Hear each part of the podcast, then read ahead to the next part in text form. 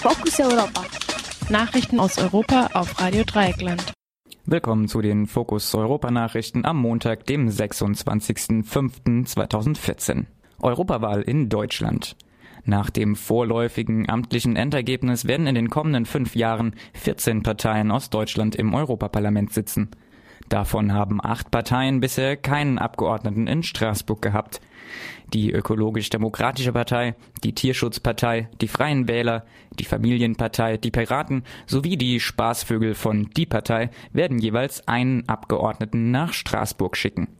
Allerdings wird auch die nationalistische NPD einen Sitz im Europaparlament besetzen. Der größte Neue ist allerdings die rechtskonservative Alternative für Deutschland, die mit sieben Abgeordneten in Straßburg vertreten sein wird. Die AfD hat damit mehr Abgeordnete als die CSU und die FDP und genau gleich viele wie die Partei Die Linke.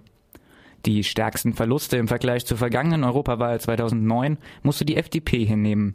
Die Liberalen werden zukünftig nur noch mit drei statt zwölf Abgeordneten im Parlament vertreten sein. Die Wahlbeteiligung lag in Deutschland bei 48 Prozent. Ein brauner Tag für Europa. Nicht nur in Deutschland haben europakritische Parteien enorm an Stimmen und damit auch an Sitzen im Parlament gewonnen. In Frankreich, England und Dänemark haben nationalistische Parteien die Wahl gewonnen, die schlecht auf die EU zu sprechen sind.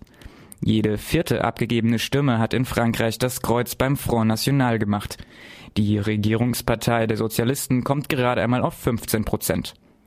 Auch in Italien hat die Fünf-Sterne-Bewegung mit ihren fremdenfeindlichen Aussagen mehr als 25 Prozent abgeräumt.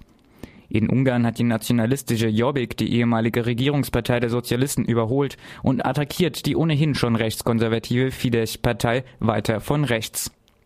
In Österreich hat sich jeder fünfte Wählende gestern für die rechtspopulistische FPÖ entschieden, was beinahe eine Verdoppelung der Stimmen bedeutet. Was dies neuen Verhältnissen für die Orientierung des Parlaments bedeutet, macht der CDU-Politiker Klaus-Peter Willesch deutlich, wenn er von Schnittmengen zwischen AfD und CDU faselt und sich über neue strategische Bündnisse den Kopf zerbricht. Kämpfe um den Flughafen von Donetsk. OSZE erkennt Wahl in der Ukraine an. Dass sie keineswegs gewillt sind, den Kurs einer gewaltsamen Übernahme von Teilen der Ostukraine aufzugeben, zeigten prorussische Kräfte in der Nacht zum Montag mit der Besetzung des Flughafens von Donetsk. Auch der am Sonntag im ersten Wahlgang gewählte neue Präsident und Schokoladenoligarch Petro Poroschenko ist nicht bereit, die Separatisten weiter gewähren zu lassen. Am Mittag versuchten ukrainische Truppen den Flughafen zurückzuerobern. Laut einem Sprecher des Verteidigungsministeriums wurden Bodentruppen unterstützt von Kampfhubschraubern und Fallschirmjägern eingesetzt. Vor Ort sollen auch Lärm von Kampfjets und großen Explosionen zu hören gewesen sein. Die Kämpfe dauerten am Nachmittag an Petro Poroschenko sagte, er werde nicht zulassen, dass die Ostukraine zu einem zweiten Somalia werde. Unterdessen hat die Organisation für Sicherheit und Zusammenarbeit in Europa (OSZE) die Präsidentenwahl in der Ukraine anerkannt. Der russische Außenminister Sergej Lawrow bot Poroschenko Gespräche an, vermied aber eine Formulierung, die die Wahl Poroschenkos anerkennen würde Anschlag in jüdischem Museum. In Brüssel wurden am vergangenen Samstag vier Menschen bei einem Amoklauf in einem jüdischen Museum getötet. Ein Ehepaar aus Israel sowie zwei Mitarbeiter des Museums wurden von einem noch immer flüchtigen Attentäter erschossen. Die belgische Polizei hatte am Sonntag Bilder von Überwachungskameras veröffentlicht und bittet um Mithilfe bei der Identifizierung des Täters. Jüdische Einrichtungen in Belgien stehen seit Samstag unter starkem Polizeischutz. Wenige Stunden nach dem Attentat kam es in Paris zu einem Angriff auf zwei Juden, die im Stadtteil Tradition in traditioneller Kleidung unterwegs waren. Sie wurden in unmittelbarer Nähe zu einer Synagoge von jungen Männern attackiert und schwer verletzt. Nazis greifen Dortmunder Rathaus an. Bei den Kommunalwahlen hat die Partei Die Rechte vermutlich einen Sitz im Rat gewonnen. Daraufhin versuchten sich 25 Nazis unter der Führung ihres Vorsitzenden Siegfried Borschardt gewaltsam Zutritt zum Dortmunder Rathaus zu verschaffen. Nach Augenzeugenberichten gab es mehrere Verletzte durch Reizgas, das von den Nazis eingesetzt wurde. Nach Medienberichten haben die Nazis während dem Angriff die erste Strophe des Deutschlandliedes gesungen. Erdogan auf Wahlkampftour in Deutschland.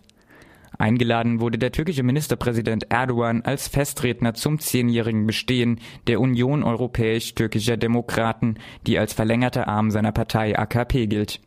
Zu der Veranstaltung in Köln kamen rund 10.000 Menschen, um ihrem Idol zuzujubeln, während auf der anderen Reihenseite 30.000 Menschen gegen Erdogan demonstrierten.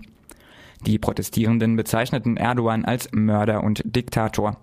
So haben sich die Erdogan-Gegnerinnen in Köln angehört. Katil Tayyip Hesap edecek! Gün gelecek! Devran dönecek!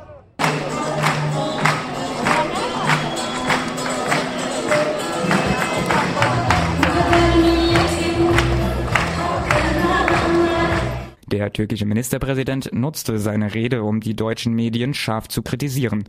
Diese hätten das Grubenunglück in der Partei ausgeschlachtet und hätten seine Regierung beleidigt.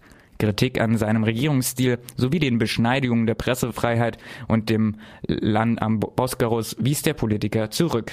Litauische Präsidentin bestätigt.